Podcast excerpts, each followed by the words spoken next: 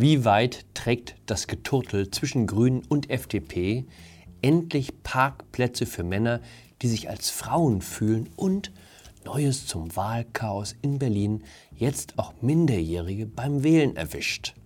Hallo und herzlich willkommen zu einer neuen Folge von 9 Minuten Netto. Mein Name ist Jan Fleischhauer, ich bin Kolumnist beim Fokus und wir schauen hier gemeinsam auf die Lage in Deutschland. Die Sondierungsgespräche zu den Koalitionsgesprächen gehen in eine neue Runde. Diese Woche treffen sich Vertreter von SPD, Grünen und FDP, um mal darüber zu sprechen, ob man nicht ernsthaft über eine gemeinsame Regierung sprechen sollte. Alle sind wahnsinnig nett zueinander.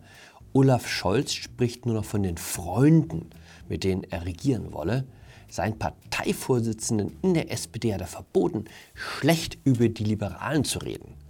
Der SPD-Vorsitzende Norbert Walter Borjans musste sich bei FDP-Chef Christian Lindner entschuldigen, weil er ihn als Voodoo-Ökonom und Luftikus bezeichnet hatte. Auch Christian Lindner und Robert Habeck sind ein Herz und eine Seele. Und auch Annalena schaut ganz verliebt. Ich bin skeptisch, was die neue Citrus-Allianz angeht. Es heißt oft, Grüne und Freidemokraten seien verwandt, weil sie aus demselben Milieu stammten. Ich habe jahrelang die Grünen gewählt, bis ich zur FDP wechselte. Und ich weiß, warum ich zum Wechselwähler wurde. Wenn Grüne von Veränderung reden, meinen sie etwas ganz anderes als Liberale. Ein Mantra von Robert Habeck lautet, der Staat, das seien wir doch alle. Ich will dem grünen Parteivorsitzenden nicht zu nahe treten, aber die englischen Klassiker scheinen in seinem Philosophiestudium allenfalls am Rande vorgekommen zu sein. Hätte er sie gelesen, wüsste er, dass Staatsskepsis am Beginn der Aufklärung steht. Die Voraussetzung eines selbstbestimmten Lebens ist die Freiheit, sich der Obrigkeit zu widersetzen. Es war immer ein Gedankenfehler von Linken, Staat und Gesellschaft zu verwechseln. Das hängt möglicherweise mit ihrer Hauptklientel zusammen. Vor ein paar Wochen hat der Deutsche Beamtenbund seine Mitglieder befragen lassen, wo sie politisch stehen. 32 Prozent der Beamten erklärten ihre Sympathie für die Grünen. Spitzenwert. Kann man es der Jugend da verdenken, wenn sie anders sein will? Die braven Kinder von Fridays for Future, die an der Hand ihrer Eltern für gutes Klima streiten, repräsentieren lediglich einen kleinen Ausschnitt der Jungwähler. Nur weil bei Anne Will die Vertreter der Jugend immer Carla, Luisa oder Jonas heißen, bedeutet nicht, dass sie auch wirklich die Vertreter der deutschen Jugend sind. Die beliebteste Partei unter Erstwählern ist die FDP, wie eine Nachwahlbefragung ergab. Das war natürlich eine böse Überraschung für alle Freunde der grünen Sache. Was? Die Helden der deutschen Jugend heißen nicht Annalena und Robert, sondern Christian und Wolfgang? Shocking! Die Stadt Hanau hat Schlagzeilen gemacht. In einer Tiefgarage wurden drei Parkplätze in den Farben des Regenbogens als Vielfaltparkplätze markiert. Die Parkplätze sollen für mehr Akzeptanz in der Gesellschaft sorgen. Wer dort sein Auto abstellt, setzt ein Zeichen gegen Hass und Ausgrenzung. Nennt man ein niedrigschwelliges Angebot. Wenn ich dafür am Ausgang parken darf und dazu noch Kamera überwacht, bin sofort dabei. Dieser Parkplatz befindet sich in der Tiefgarage, in der ich jeden Morgen parke, wenn ich meinen Sohn in der Schule abgebe. Der Parkplatz liegt auch am Ausgang, ist ebenfalls kameraüberwacht, außerdem erstes Parkdeck. Kein zu unterschätzender Vorteil, wenn man es morgens eilig hat. Allerdings reserviert für Frauen. Das Kleingedruckte klärt darüber auf, wer widerrechtlich parkt muss mit Entfernung seines Wagens rechnen. Nix mit Vielfalt in München, wie man sieht.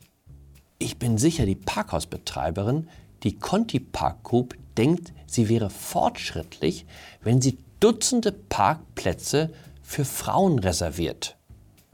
Was man in München halt so für Fortschritt hält. Wie wahrer Fortschritt aussieht, sehen Sie hier.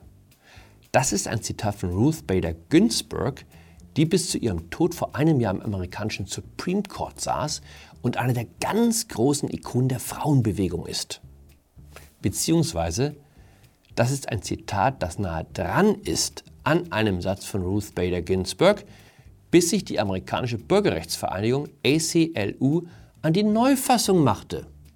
Überall, wo die Richterin zum Thema Abtreibung von Frauen sprach, ist jetzt von Person die Rede.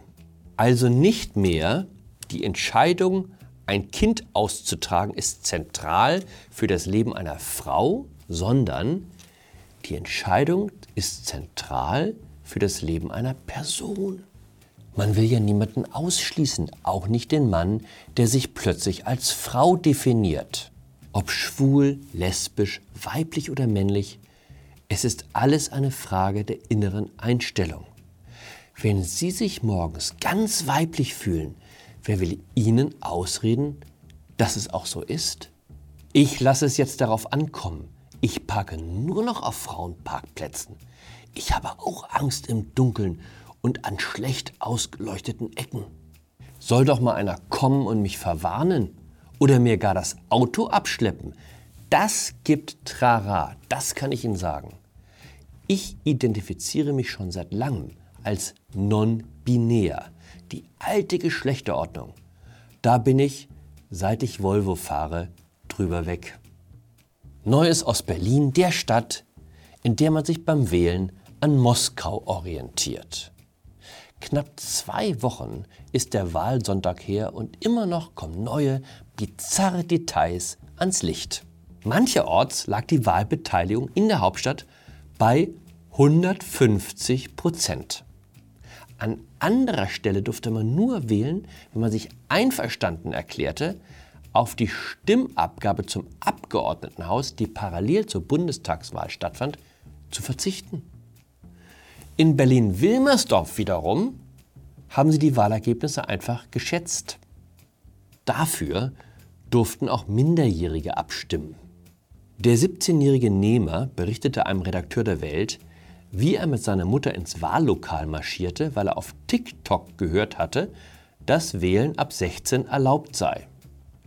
Dort händigte man ihm umstandslos alle Wahlzettel aus, nicht nur den für die Bezirksverordnetenversammlung, in der Wählen ab 16 in der Tat erlaubt war, sondern auch den für das Abgeordnetenhaus und den für die Bundestagswahl. Ein Wahlhelfer habe ihm dann erklärt, in welche Urne welcher Zettel komme, berichtete der Junge. Die Parteien, die in Berlin regieren, sind übrigens die gleichen, die versprechen, Deutschland sozialer, gerechter und klimaneutraler zu machen.